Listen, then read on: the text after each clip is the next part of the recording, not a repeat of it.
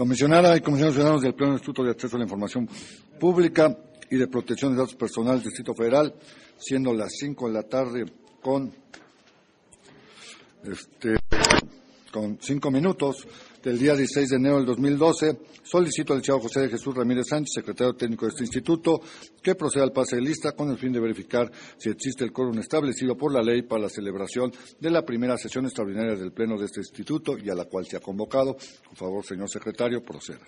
Gracias, comisionado presidente. Procedo a pasar lista de asistencia a los integrantes de este pleno. Están presentes los comisionados ciudadanos Óscar Mauricio Guerra For, Jorge Agustillo Roqueñía, Areli Cano Guadiana, Salvador Guerrero Chiprés, Agustín Millán Gómez. Señor presidente, le informo que se encuentran presentes los cinco comisionados ciudadanos, existiendo el quórum legal requerido para sesionar de conformidad al artículo 70 de la Ley de Transparencia y Acceso a la Información Pública del Distrito Federal, así como al artículo 17 del Reglamento de Sesiones de este Pleno. Muchas gracias, señor secretario. En virtud de que existe el quórum legal establecido, se declara abierta la sesión. Comisionada y comisionados ciudadanos, de no haber inconveniente por parte de ustedes, procederemos al desahogo de los asuntos del orden del día de esta sesión. Es necesario indicar que el desarrollo de la misma será de conformidad con el procedimiento establecido en el artículo 21 del reglamento de sesiones de este pleno. Señor secretario, a favor de proceder a dar lectura a la orden del día. El orden del día de esta sesión extraordinaria es el siguiente. Uno, lista de asistencia y verificación del quórum legal. Dos, lectura, discusión y, en su caso, aprobación del orden del día. Tres, presentación del cuarto informe trimestral de avance programático presupuestal de este instituto, correspondiente al periodo enero-diciembre de 2011. Cuatro, presentación, discusión y, en su caso, aprobación del siguiente proyecto de resolución de recurso de revisión en materia de acceso a datos, a datos personales interpuestas del InfoDF. 4.1, en el cual incluye la resolución al recurso de revisión interpuesto en contra de la Procuraduría General de Justicia del Distrito Federal con expediente número RR 1672, diagonal 2011. Es cuanto, señor presidente. Comisionados ciudadanos, está a su consideración esta orden del día.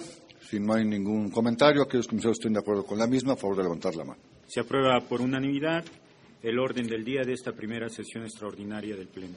Comisionada de Comisión Ciudadanos, de no haber inconveniente por parte de ustedes, procederemos al desahogo del siguiente punto del orden del día, consistente en la presentación del cuarto informe trimestral del avance programático presupuestal de nuestro instituto, correspondiente al, perdón, a los meses de enero diciembre del 2011, y el cual me voy a permitir presentar. Bueno, adelante. Eh, esta es, digamos, lo que fue la evolución presupuestal que tuvo nuestro instituto para el año 2011 es el acumulado enero-diciembre del 2011. Entonces, bueno, en el capítulo 1000, finalmente el instituto tuvo un presupuesto programado modificado, o sea, con las diversas variaciones que hicieron eh, durante el año, y que terminó en 86.585.424.63 centavos. Se ejercieron esa misma cantidad, por lo no hay ningún pendiente de pago, y el revengado, dado que no hay ningún pendiente de pago, es igual al ejercido, y tenemos, digamos, una variación del 0%.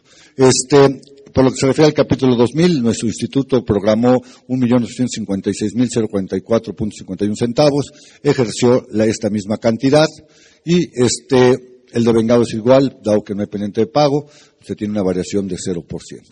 Por el capítulo 19.000 fueron 19.983.558.03 lo mismo por lo que se refiere al ejercido y al devengado, no hay pendientes de pago, la variación es la misma del 0%. En el 4.000 nuestro instituto ejerció un millón igual es el ejercido, el devengado y la variación es de cero. Y el 5.000 es de 1.961.028, igual este, el ejercido y el devengado, la variación es cero.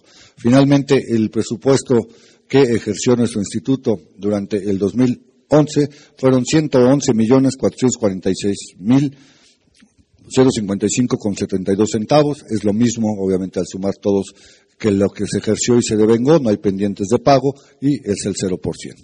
Este, adelante. Eh, vamos simplemente a hacer un resumen de lo que fue la evolución del presupuesto que nos llevó a los 111 millones. El presupuesto original que nos aprobó la Asamblea Legislativa este, a finales del 2010 fue de 103 y que fue el que se publicó en el decreto de egresos del Distrito Federal, fue de 103.809.536 pesos. Este, tuvimos una aportación de la Asamblea Legislativa que eh, fue para apoyar los eventos de la Feria de la Transparencia, de 147.900 pesos. Tuvimos una ampliación líquida otorgada por la Secretaría de Finanzas del Distrito Federal de 7.218.300 pesos que este, nos autorizó en el último trimestre del año. Pero aquí algo importante, por algo que se va a mencionar, este, es que esta ampliación, y está el oficio correspondiente, fue solicitada a la Secretaría de Finanzas desde el segundo trimestre del año cuando terminamos de hacer nuestro POA y vimos las necesidades, y hubo el compromiso de la Secretaría de Finanzas de hacer. Esto nos permitió hacer una serie de compromisos, ¿sí? Como de contratación, este tipo de cosas, porque sabíamos que finalmente este dinero, digamos, iba a caer para no llamar a esto un sobreejercicio, sino era un recurso que ya se tenía planeado, se tenía, digamos, este, en esos términos comprometido y que, bueno, se entregó en el último trimestre, pero ya estaba dentro de la planeación programático presupuestal del Instituto. Los rendimientos financieros que obtuvo el Instituto, ya contabilizados los de diciembre, este, fueron de 228.060.73 y este, otros productos y por otros productos nos estamos refiriendo específicamente porque no tenemos, digamos, muchas otras fuentes de ingreso al pago que nos hizo una aseguradora de los equipos de cómputo que ustedes recuerdan fueron, digamos, eh, robados eh, en el instituto y estaban asegurados. Lo que la aseguradora nos devolvió eh, de estos equipos, digamos, al precio que tenían en ese momento, el precio de mercado, es de 42.925 pesos. El reintegro que hizo el Instituto de la Secretaría de Finanzas, por eso los números del primer cuadro dan exactitos porque esos hay que contarlos, digamos, como porque se devuelven, digamos, a la tesorería, y este, fueron en diversos este, partidas y capítulos, son 666 pesos con 0,1 centavos, que son, digamos, finiquitos que quedan, digamos, en diversas cuestiones, y que también hay que decir sinceramente que el Instituto, dada su autonomía presupuestal, pues le permite tener flexibilidad para hacer algunas adecuaciones a su presupuesto y con eso, digamos, optimizar sus recursos y eh, cumplir, digamos, con su programa operativo, ¿no? Es, esto que conocemos como las ampliaciones. Bueno, como les decía, el presupuesto ejercido por el Instituto es de ciento o fue de 111 millones 446 055.72 centavos. Adelante. Bueno, este, como ustedes saben, en el Instituto Federal siempre hay que reportar a la Secretaría de, finanzas, algunas acciones. Este año queremos enriquecer más nuestro informe y no solamente hablar ya del personal, sino de algunos otros proyectos, etcétera, que pudiéramos dividir en términos o diferenciar en su análisis el aspecto de género. Pero bueno, este es un dato que hemos traído este, y que cada día, digamos, se, se hace más equitativo.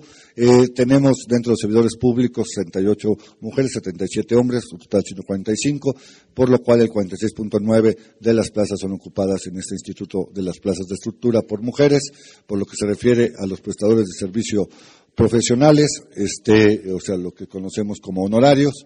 Tenemos 20 mujeres y 28 hombres, este, lo que nos da ahí una relación de 41.7 para que ahora que contratemos horarios veamos el aspecto de género de mujeres y este el total en el instituto tenemos 88 mujeres, 105 hombres, tenemos un total de personal de 193 personas y esto significa que el 45.6 de los recursos humanos que laboran dentro del instituto son son mujeres, ¿no? Adelante. Bueno, sería, digamos, este todo lo que yo tendría que decir. Simplemente, bueno, es un dato que ustedes ya conocen ya no tiene que ver con esta cuestión, es que si nos hacemos un comparativo del presupuesto que nos asignó la Asamblea este año, que es de 107 millones 809 536, respecto al presupuesto original, que es el que toma de base la Asamblea, que tuvimos en el año 2011, tenemos un crecimiento de 3.9, cuando la administración gubernamental del Distrito Federal decreció en 0.23%. Este, bueno, el crecimiento que nosotros tenemos, muchas instituciones se quedaron con el mismo presupuesto que tuvieron en el 2011 por los problemas financieros que sabemos tiene el Federal, principalmente causados por el asunto de la tenencia. Y, eh, pero si comparamos el presupuesto que nos aprobó la Asamblea este año de 107, 809, con el que ejercimos tota, finalmente, que fue de 111 millones, como lo decía, 446, principalmente por la ampliación, pero también por estas otras cuestiones que mencionaba, los, el apoyo de la Asamblea, el asunto de los productos financieros. Tenemos un decremento, ¿sí? de 3.3%. ¿Qué significa en pesos y centavos? 3.636.519.72 centavos, que esperemos que en las negociaciones que se puedan dar en el transcurso del año con la Secretaría de Finanzas, pues ojalá cuando menos nos puedan llevar, digamos, al presupuesto que ejercimos durante el 2011. Sería lo que yo tendría que presentarles, señores comisionados. Está a su consideración este informe. Sí, gracias. Bueno, ya este, realmente de este comportamiento presupuestal, pues de manera trimestral tenemos conocimiento de cómo se ha ejercido el gasto. Seguramente ya en una etapa posterior, pues tendremos ya una valoración ya eh, por la autoridad competente sobre la eficiencia y eficacia del mismo, ¿no? Ya cuando las auditorías pues este, focalicen en determinados aspectos su, su revisión. Pero a fin de cuentas, pues estamos enterados del todo el comportamiento que se da del, del informe programático, eh, programático. Me parece que salimos bien, 600 pues, pesos al, a la Secretaría de Finanzas, pues contribuye al erario para alguna actividad. Este, sí, porque todos estos cachitos pues se van aumentando. Ahorita lo vemos 600, bueno, pues que poquito, pero yo creo que estos aportes, eh, estas reformas a partir de que de 2005, cuando a los órganos autónomos se les, se les eh, solicita aquellos, aquellos presupuestos que no han sido ejercidos, bueno, siempre es importante que la propia Secretaría los, los administre. Este, eh, y bueno, también agradecer a la Contraloría pues la opinión, eh, pues también muy rápida que tiene que hacer al cierre del ejercicio por parte de la Dirección de Administración. Solamente tenía una consideración, a lo mejor el presidente nos los aclara, no lo puso él, pero sí está dentro de la de, la opinión que da la Contraloría, que hace un comportamiento normal, le pone aquí un estándar de valor normal, toda vez que el porcentaje reportado a la instancia de referencia a la propia Contraloría, pues es del 100%. Entonces, por este análisis, creo yo, preliminar, por la acotación que nos hace al final la Contraloría de que este, bueno, se van a, no es limitativa porque va a emprender acciones de fiscalización, pero en su análisis nos habla de un sobre ejercicio referente a los 7.218.300, que más adelante apunta de que, bueno, esta diferencia se debe a eh, la ampliación presupuestal que nos da en su momento la Secretaría, pero nos da cuenta de esa, esa palabra que a lo mejor en esta parte, y ahí preguntaría, si no el presidente al área que suscribe este documento, si lo correcto es eso, porque lo que tenemos aquí pues es una es una ampliación al presupuesto de, eh, original que nos otorga la Asamblea. Insisto, en dos párrafos siguientes se aclara que, que esa sumatoria que ellos llaman subejercicio, pues es el total del presupuesto, perdón, sobre ejercicio, es el total del presupuesto original aprobado por la Asamblea y la ampliación que posteriormente los da la Secretaría de Finanzas.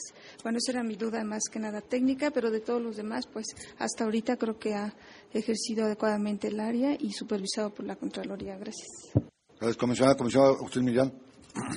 Gracias, presidente. Bueno, yo quisiera verlo, eh, el informe que nos presentan del cierre del ejercicio fiscal del 2011 en perspectiva a lo largo de toda la gestión del instituto, que recordemos que iniciamos con un instituto con una eh, suficiencia presupuestal verdaderamente limitada para las demandas, para las exigencias de la ley y a raíz particularmente de las modificaciones eh, se hizo un planteamiento de presupuesto base cero, eh, donde tuvimos un incremento prácticamente de tres veces más lo que originalmente en el ejercicio inmediato anterior tenía el Infodef.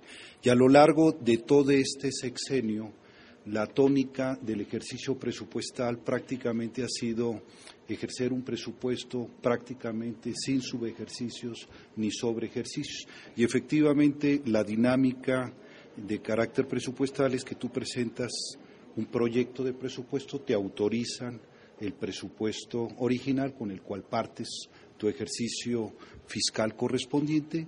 En muchas ocasiones tienes la ampliación del presupuesto y tus resultados tienen que ser medidos con base en el presupuesto ejercido. Y yo creo que este es un trabajo colectivo, que obviamente tenemos que reconocer la dirección, la coordinación de todo este cuerpo colegiado y responsabilidad de los cinco este, darle seguimiento al ejercicio de ese presupuesto para que se invierta correctamente. Entonces, eh, sin petulancia, me parece que realmente podemos estar rindiendo cuentas satisfactorias. Evidentemente vendrán las instancias de fiscalización para hacer una revisión final a la cual hemos estado sujetos permanentemente. Es cuanto, presidente.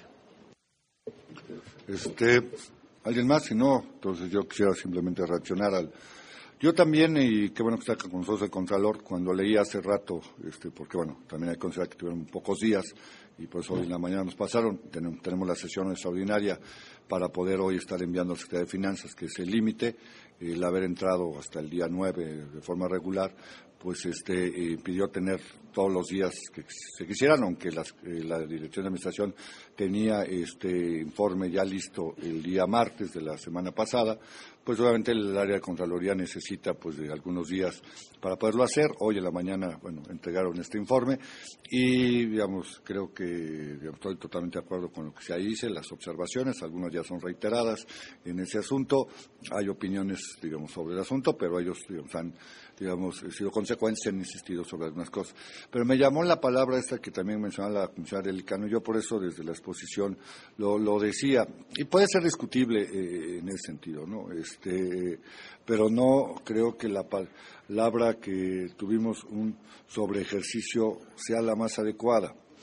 Eh, un sobre ejercicio quiere decir cuando uno gastó más de lo que tenía, ¿no? que me, nos pasaron. Esto obviamente dentro de, de, la administración pública pues es, es, es difícil, se puede dar en algunas dependencias tienen, que tienen capacidad de endeudarse o este, de tener, digamos, ADEFAS, etcétera, etcétera. Entonces, bueno, aquí como digo está el Contralor, es, la palabra porque luego hasta parece, pudiese parecer contradictoria cuando dice que el ejercicio fue del 100% o digamos que cae en el rango de natural que nos pone la propia Secretaría, ¿no? Siempre hemos sabido que algunos de los problemas que tienen las dependencias públicas son los subejercicios, ¿no? Eh, que no llegan a, poder, este, pues, eh, terminar de ejercer el presupuesto que les fue asignado y muchas veces pues son desde asuntos normativos administrativos, pero muchas veces quiere decir que no se cumple con los programas de trabajo o no llegan los beneficios, digamos, etcétera, que pudiese tener una acción pública de cualquier tipo, ¿no? Y bueno, es lo que luego se vuelven en fideicomisos y una serie de cuestiones que, bueno, este, que luego son menos auditables, todo tipo de cosas. Pero bueno, no es el caso, ya lo decía bien José Millán, casi en todos los años venido mejorando.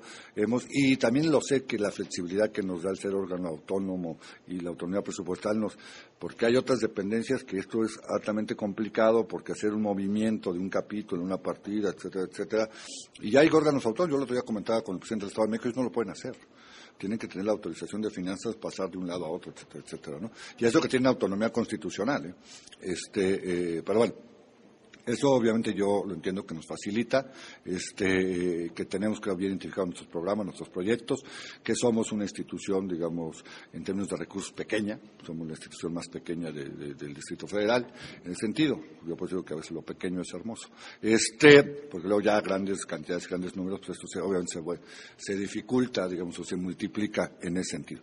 Pero bueno, yendo a, lo que es la cuestión, no sé si la palabra, porque yo por eso hacía el recordatorio, eh, la petición que nosotros hicimos a, Finanzas fue desde, no tengo la fecha exacta, pero fue después de que aprobamos el POA, que vimos una serie de cuestiones e hicimos una petición muy específica, no fue de dame y a ver qué se me ocurre, sino requiero ventana este, etcétera, etcétera, estaba lo del jurídico, lo pudimos hacer, lo del jurídico no esperamos, o un paulatino, lo de datos personales y algunas otras cosas, la ventana, etcétera, que está principalmente ahí, porque teníamos, digamos, el compromiso y teníamos la certidumbre de que esos recursos recursos iban, digamos, a, ser otorgados por la Secretaría de, Finanzas.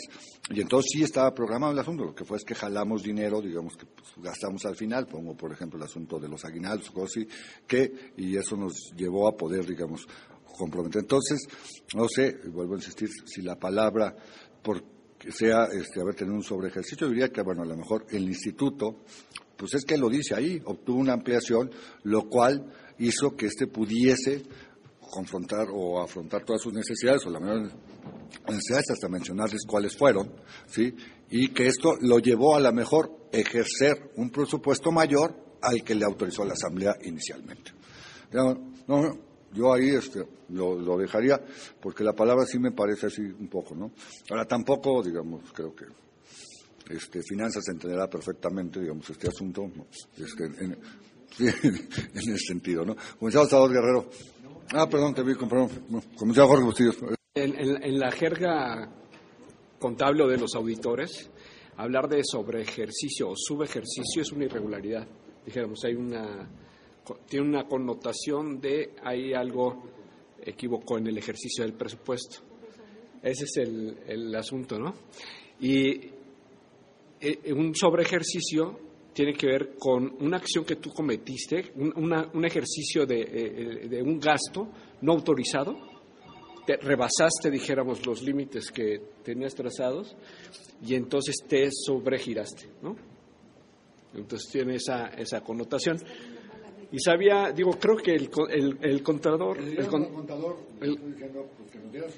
el, contralor está consciente, ¿eh? yo, por lo que platicaba yo con él, de, que iba a causar controversia ese, ese concepto, pero creo que, eh, digo, tan, tan creo que sí está como llama la atención porque todos los ejercicios presupuestales desde el CONSI han terminado en función de tareas prioritarias justificadas ante la Secretaría de Finanzas, el presupuesto al final ha crecido. Todos, ¿eh? Todos los ejercicios desde el 2004, todos los ejercicios presupuestales han terminado en un monto superior al autorizado. Entonces, no hay, dijéramos, eh, por ello, un ejercicio irregular este, eh, que rebasó indebidamente los, los topes eh, planteados por la autoridad que, asignó el presupuesto, por la Asamblea. Hay en función de las prioridades del organismo, se autorizan este, montos adicionales y creo que debió explicarse de esa, de esa manera. Pero bueno, creo que eh, aunque se aclara ya después en el, en el mismo documento a qué se refiere con, ese, con esa expresión, pero creo, creo que sí tenía razón él mismo en, que iba a llamar la atención ese concepto. Si nos hace favor, Contralor, de darnos su opinión sobre las opiniones que hemos vertido Buenas tardes, comisionados, comisionada. Este, bueno, eh, con relación a la palabra sobre ejercicio, técnicamente hablando, no fue connotada ni señalada en el informe en aras de señalar una irregularidad. Propiamente hablábamos de subejercicios en otros, en otros este, periodos, ahora hablamos de un subejercicio con relación a las ampliaciones que se tuvieron. Simplemente es nuestro presupuesto original, teníamos un importe de 103 y tantos, y hubo, ampliaciones y sobre esa ampliación precisamente es lo que se gastó. Por eso en la explicación de la nota viene cómo se integra esa diferencia. Pero técnicamente viéndolo incluso buscando el significado no habla de una irregularidad. La irregularidad se da de acuerdo a los actos, no de acuerdo a la palabra. Entonces únicamente hablamos de lo que se gastó, de lo que no teníamos en un presupuesto original. Pero la nota por sí misma lo explica y aclara precisamente cómo se integra. No, no hablamos de irregularidades. Había encontrado usted está su, derecho a... Si está la aclaración, yo digo lo mismo, le dije. Finalmente después se dice, pero bueno, el concepto, ser que forma es fondo. Comisario Agustín Millán. Sí, pero digamos, la, eh, el ejercicio es en todo caso sobre el presupuesto original, no sobre el presupuesto ya modificado y ampliado. Ahí quedas pues prácticamente en un ejercicio al 100%. Todo depende de cuál sea tu referente. Y efectivamente, pues se dan estas condiciones de un presupuesto modificado, producto de una, este, de una reducción que se dan o de una ampliación presupuestal. Entonces, todo depende, insisto, de cuál sea tu punto de partida, tu referencia. Sí, bueno, a fin de cuentas este pleno tiene que ser respetuoso de la forma y términos en que expone el órgano de control sus, sus consideraciones, ¿no? O sea, aquí en este en este, en este tema que nos aborda como órgano, bueno, por algo se nos presenta el informe aquí para que podamos tener algún comentario sobre la opinión técnica, pero por muchas consideraciones o cambios que le podamos sugerir al Contralor, pues la responsabilidad de lo que dice ahí, pues es de él. Entonces hay que ser respetuosos, pero no quería yo eh, dejar de señalar que, pues técnicamente sí causa por lo menos causó la discusión sobre el término de lo que técnicamente todos conocemos como sobre ejercicio, ¿no? Pero bueno, reitero el respeto a la opinión de la Contraloría, cuya responsabilidad pues le toca a ella, tal como lo escribe, o si deja de decir algo, o si dice de más. Tiene la palabra, comisionado presidente. Le preguntaba a la directora de Administración, porque esto, bien como lo refería Jorge, desde el CONCIBA no lo recuerda más, pero yo sí sé del info para acá, todos los años hemos tenido una ampliación que nos ha llevado a tener un presupuesto superior, a veces un poco menos, en estructura de prioridades, y si nosotros, me queda claro que en los trimestrales muchas veces está la prueba de estoy de acuerdo porque se han programado, tal, tal, tal y hemos ido tratando de mejorar, digamos, esos, esos, esos rangos, que se hace con una mejor planeación, una mejor programación, con una mayor eficiencia en las áreas y, también en el área administrativa, obviamente, etc. Pero si en los finales, en los finales que es este, digamos, en los cuartos, se había usado el concepto y que nunca se había usado, cuando la situación había sido igual. Entonces, digamos, es un concepto mm, que aparece este año y no apareció en los años anteriores ante, ante situaciones iguales. ¿sí?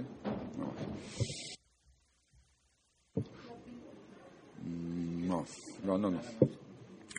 Se queda en el.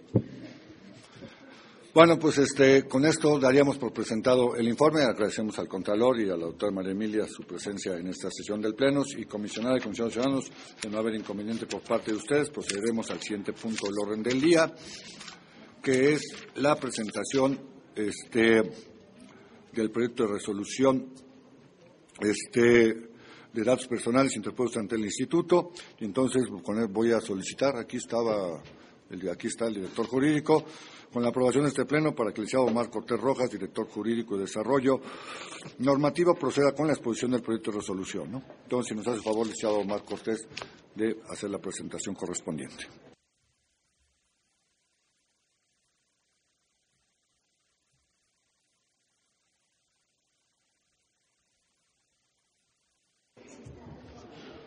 Buenas tardes, comisionada, comisionados. El proyecto de resolución que se somete a su consideración es el relativo al expediente RR 1672 del 2011. El ente obligado es la Procuraduría General de Justicia del Distrito Federal. La información que se solicitó es una solicitud de acceso a datos personales.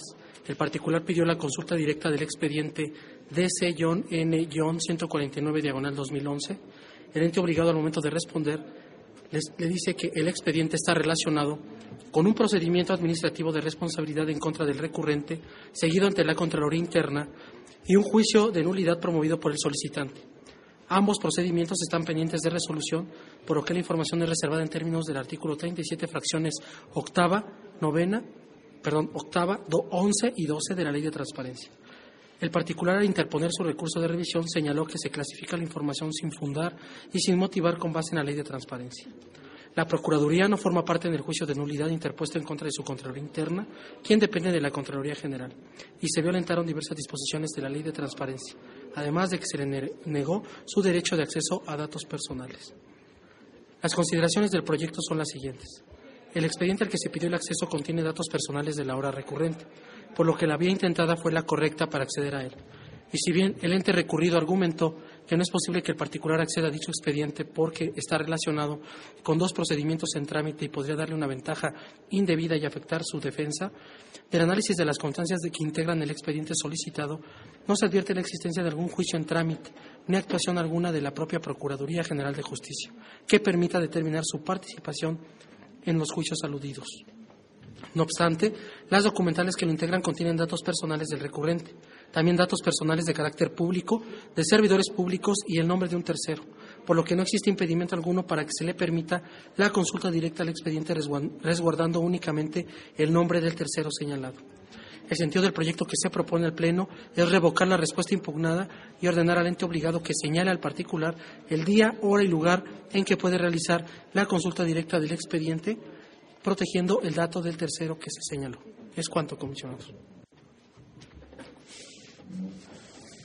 La palabra, comisionado presidente. No, de acuerdo con el, cómo está el, proyecto. Este, hoy en la mañana bueno, tuvimos una reunión de trabajo donde conocimos este asunto y que se refirió a una decisión que tomó el Pleno que era muy importante de pedir el expediente en cuestión con el objeto de conocer, digamos, las características del mismo y evitar alguna posibilidad o conocer si podría caer en el artículo 12 de la Ley de Datos Personales, lo cual no es el caso, como queda claro al conocer los documentos que ahí obran.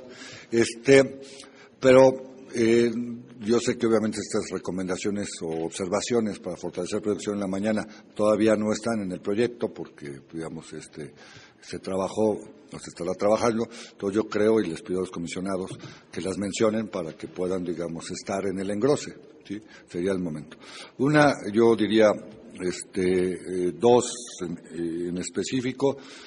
Eh, hay que insistir en, digamos, a la hora de analizar la respuesta del ente y el informe de ley, eh, ellos argumentan como una primera cuestión, aunque no es la única, de que esta solicitud no cae dentro, digamos, del procedimiento de acceso a datos personales, porque está pidiendo la consulta directa a un expediente.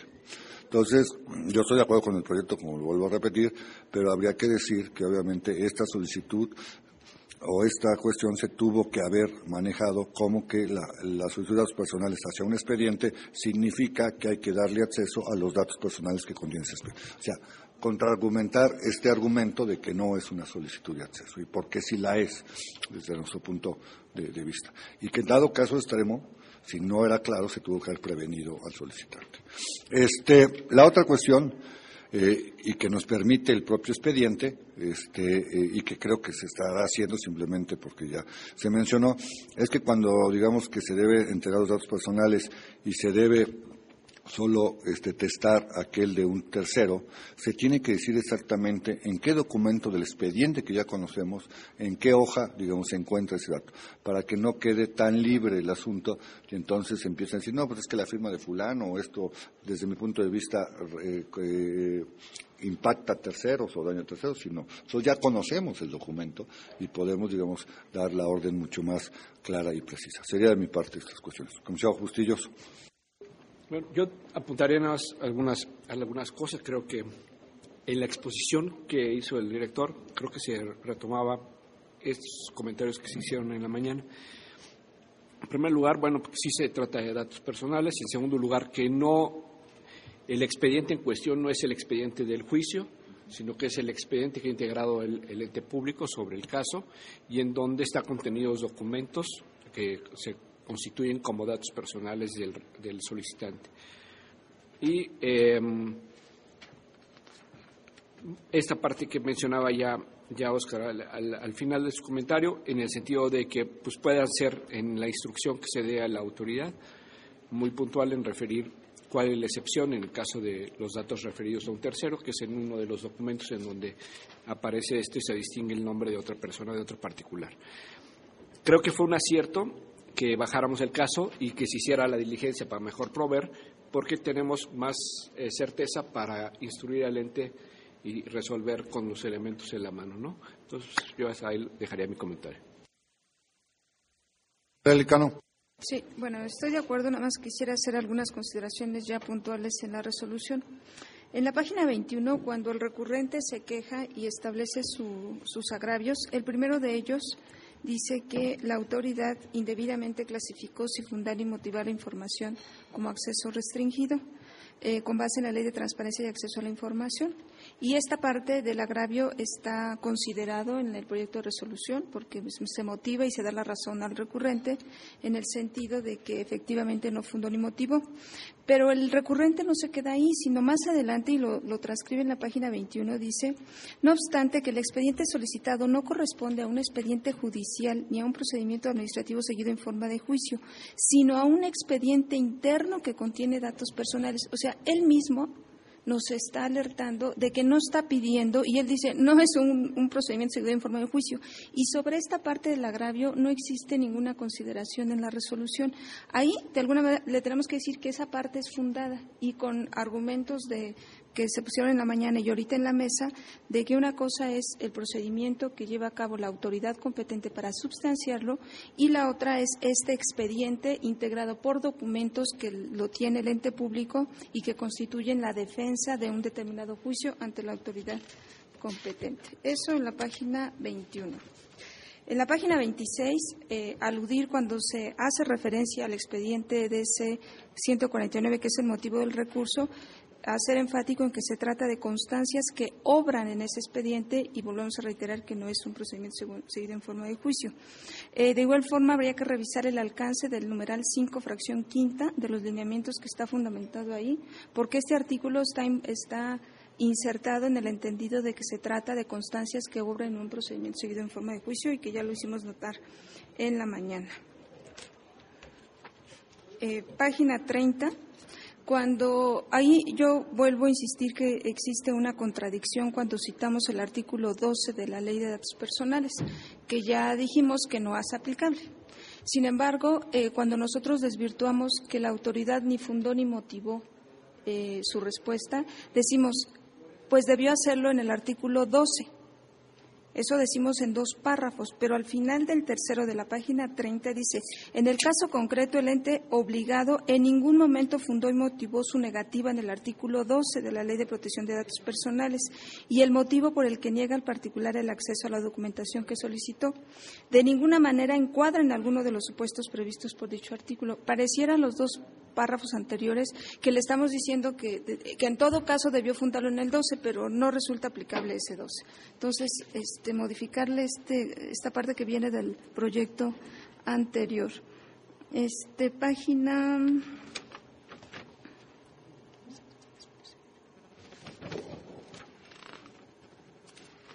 Eh, y bueno, la parte resolutiva, evidentemente también se tiene que cambiar, me parece, el sentido diciendo que se revoca la respuesta del ente público, permitiendo el acceso a datos personales y eh, testar, bueno, salvaguardar este dato de tercero porque lo deja muy abierto a información de terceros. Y omite otra que se trata respecto al tercer agravio, que ya habíamos comentado también, que el artículo 5, el recurrente dice que le viola, bueno, se viola el artículo 5 de la Ley de Protección de Datos Personales porque lo privan de su derecho de acceso a la información. Y, y tiene que ver con los principios que tutela la ley habíamos comentado que si efectivamente lo que no está a discusión en este recurso es el tratamiento que se les dio a sus datos, sino no haberle permitido el acceso a sus datos personales. Hacen, me parece que hay un esfuerzo importante en la página 48, pero no explican por qué no es una violación al artículo 5 este, de la ley de datos personales, porque no se trata, dice aquí, de transgresión a los principios alguno, sino del derecho de acceso. Pero hasta ahí se quedan sin aludir a ninguna referencia. Página 48. Y la última, que ahí yo creo que sí tengo una discrepancia de fondo en la interpretación que se da del artículo 21, porque dice el artículo 21 de, eh, este es de los, de la ley de datos personales. El, recurrente dice que se, le se violó el artículo 21 porque lo privaron de su derecho de acceso a datos personales. Y la interpretación que da jurídico es que dice que no se le violó porque en todo caso sí le permitió al ciudadano ejercer su derecho, tan es así que presentó un recurso de revisión.